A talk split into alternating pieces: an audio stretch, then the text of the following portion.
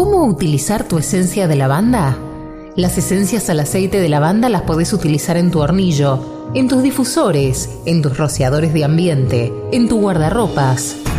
Siempre hace tu prueba de sensibilidad con una gotita en tu piel. La lavanda es vermífuga por excelencia. Frotás suavemente tu piel para ahuyentar los mosquitos. Te recomiendo antes de dormir, en 300 mililitros de agua, colocar 2,5 mililitros en tu difusor como relajación.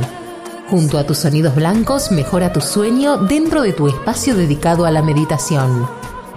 Coloca 10 gotas en tu crema base. Mezcla bien y masajea tus manos.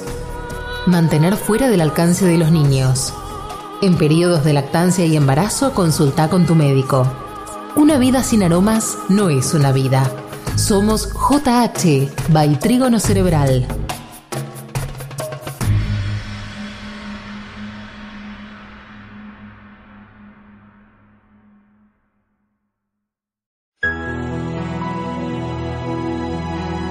¿Cómo utilizar tu esencia de magnolia?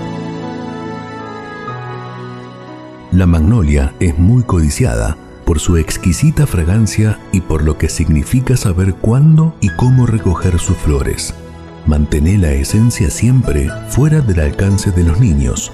Hace tu prueba de sensibilidad colocando una gotita sobre tu piel.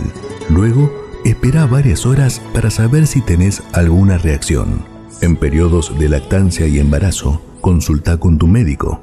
La magnolia, al igual que la lavanda, tiene propiedades relajantes cuando sientas ansiedad, prepara tu difusor u hornillo. Podés combinarla con aceite de coco en rolón, naranja y bergamota. Si lo haces rodar entre tus manos antes de dormir, te prepara para el sueño.